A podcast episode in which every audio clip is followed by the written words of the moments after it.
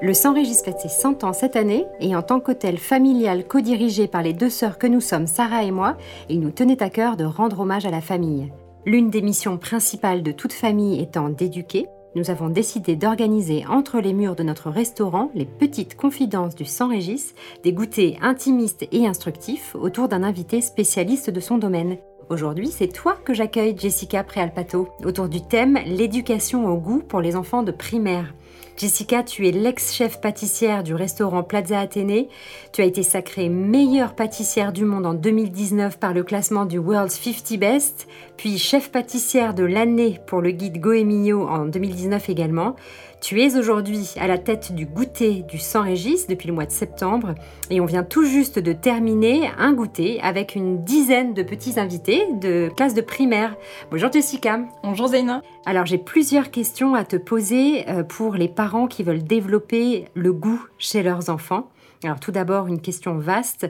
Quels sont selon toi les grands principes pour développer le goût justement? Alors, pour moi, le grand principe pour développer le goût, euh, bah, c'est de goûter. C'est important de goûter les produits et surtout à bonne saison et à bonne maturité. Et parfois aussi à bonne température. Parce que des mmh. fraises qu'on va mettre au frigo seront beaucoup moins bonnes que des fraises qu'on va garder à température ambiante. Au niveau des saveurs, ça se développe beaucoup, beaucoup plus quand il y a une température qui est vraiment ambiante. Donc je pense que ça c'est important.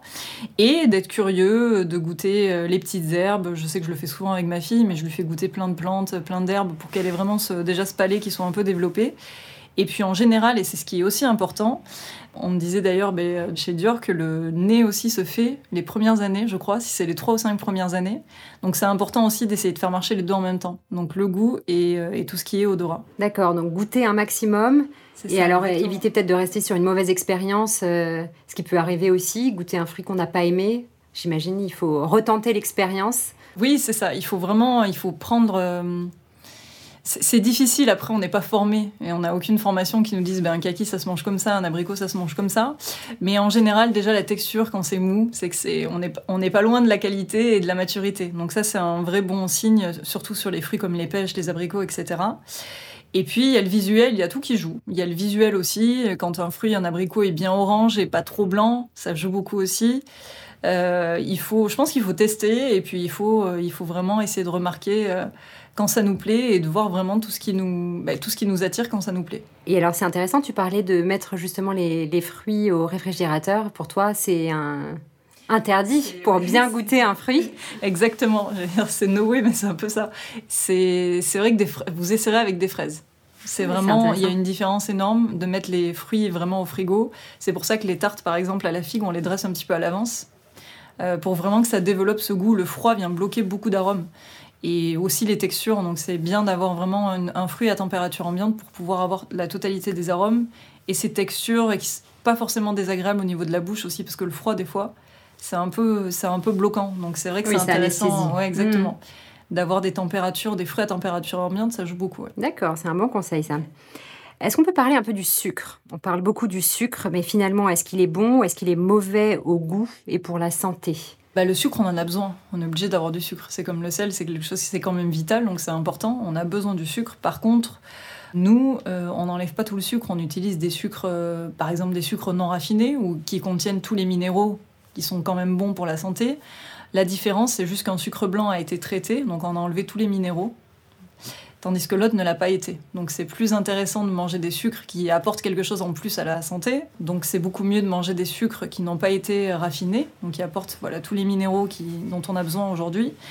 Et, euh, et puis c'est bien aussi d'utiliser des miels, il y a des sirops d'érable qui sont très bons aussi. Enfin voilà, essayer de varier un petit peu les sucres de fleurs de coco. En plus aujourd'hui, même dans les grandes surfaces, on en trouve de plus en plus. C'est vrai. Autant manger du sucre, autant manger du sucre qui nous apporte euh, quelque chose de bon aussi pour l'organisme. Pourquoi est-ce qu'il y a encore des sucres raffinés finalement? on a l'habitude déjà, et puis mine de rien, dans certaines préparations, on va faire une glace au lait réduit, par exemple, si on met un sucre non raffiné, ça va donner une couleur euh, un peu terne, un peu limite pas attrayante. Donc des fois, on triche aussi, on met des sucres blancs, et c'est vraiment parce qu'on n'a pas le choix. Mais après, euh, moi j'adore les sucres non raffinés, il y a plein de goûts différents, les muscovados sont très caramélisés, les sucres de fleurs de coco c'est hyper floral, enfin on arrive même à trouver des goûts dans les sucres, ça je trouve ça hyper intéressant dans des biscuits. Alors, peux-tu nous parler maintenant des, ingrédients qui sont dans le goûter du Sang-Régis Alors, moi, j'ai ma petite anti-sèche, je les ai sous les yeux parce qu'il y en a tellement. Donc, il y a tous les fruits, fraises, framboises, rhubarbe et figues, le chocolat, les farines anciennes, les céréales, le poivre noir, la cardamome fraîche, les condiments, le cresson, le fenouil. Il y en a peut-être d'autres que j'ai oubliés. Alors, donc tout ce qui est fruits, fraises, framboises, rhubarbe et figues, bah déjà c'est des ingrédients en pleine saison, bah maintenant un peu fin de saison, mais euh, ils ont un peu tous la même couleur quand même là-dedans, donc c'est plutôt rouge, euh, rouge, violet, et, euh, et, on a de magnifiques rhubarbes aussi qui sont rouges, donc qui, peuvent être très belles. Il y a plein de variétés aussi à prendre en compte. Pour moi, c'est des fruits assez connus qui peuvent être je pense, consommés par beaucoup d'enfants assez facilement aussi. Je pense que tous, peut-être à part la rhubarbe qu'on est censé manger euh, cuite, mais moi je l'aime crue, mais on la mange en général cuite. Fraise, framboise, figue, on peut juste la manger avec un petit pot de crème fouettée, euh, euh, comme ça, avec un peu de vanille, ça matche plutôt bien. Après, il y a le chocolat. Alors moi, je suis assez, je suis pas une grande fan de chocolat. J'ai du mal à faire des desserts au chocolat, mais à chaque fois, j'essaye de vraiment toucher le côté enfant et le côté très rassurant et très, euh, comment on dit, euh, très gourmand, très euh, limite un peu gras. Donc ça, j'adore. Et après, par contre, j'adore saucer le chocolat. là, aujourd'hui, on travaille avec Nicolas Berger. Il y a plein de variétés de chocolat qui ont des goûts tous différents. Là, on en a goûté un tout à l'heure avec, bah, avec Théophile, le chef pâtissier. On a goûté un chocolat qui avait vraiment un goût de tilleul. C'était impressionnant. Ou des goûts de fèves de tonka. Enfin, il y a des goûts hyper intéressants aussi dessus. Donc c'est bien de s'entraîner aussi à goûter euh, des chocolats pour avoir ces petites euh, saveurs. Mais ça donne envie de s'entraîner quand on t'écoute en fait. c'est hyper intéressant. Les farines anciennes, bah, ça c'est ma vie. Mais tu vois, le gâteau que tu as goûté, c'était farine de Camus, donc j'aime bien parce que délicieux. ça apporte plein de choses. Les farines euh, anciennes apportent vraiment des grains déjà dans, le, dans la pâte à choux, pareil. Les petits choux qu'on a, c'est une farine de blé ancien, donc il y a beaucoup de grains. Ça apporte vraiment bah, une vraie... Bah, enfin, je, redis la granulosité, mais ça apporte vraiment une texture, euh, même au niveau du palais, qui est intéressante. Et euh, une friabilité aussi qui est différente en fonction des mm. sablés. Donc c'est pour ça que nous, c'est très friable. Enfin, moi j'adore hein, quand c'est quand c'est comme ça, mais c'est vraiment accessible qu'avec certaines farines. Donc ça, c'est plutôt sympa. Et puis il y a plein de farines différentes. Il y a les farines de Souchet, les farines de Camus, euh, farine de sarrasin qu'on utilise aussi. enfin, il y a plein de choses qui sont vastes et c'est hyper intéressant de les découvrir. Céréales, bah, pareil. Céréales, c'est intéressant aussi parce qu'on peut faire plein de choses avec. Euh, je mets courge et tournesol, c'est pas vraiment des céréales, mais je les mets aussi un peu dans les mêmes familles. Mais euh, c'est des choses qui sont aussi euh, facilement mangeables quand on est enfant. Je pense qu'il faut goûter en tout cas, parce que c'est vraiment, mm. des fois, c'est vraiment récurrent. Ça peut remplacer des chips ou des choses comme ça. Mm. Et, et, puis moi, céréales, j'adore les graines de tournesol parce que quand j'étais petite, avec ma cousine qui est espagnole, elle nous ramenait des pipas d'Espagne avec le sel autour là. Oh, c'est, j'en ai toujours dans mon placard. Donc ça, ça me, ça me touche personnellement.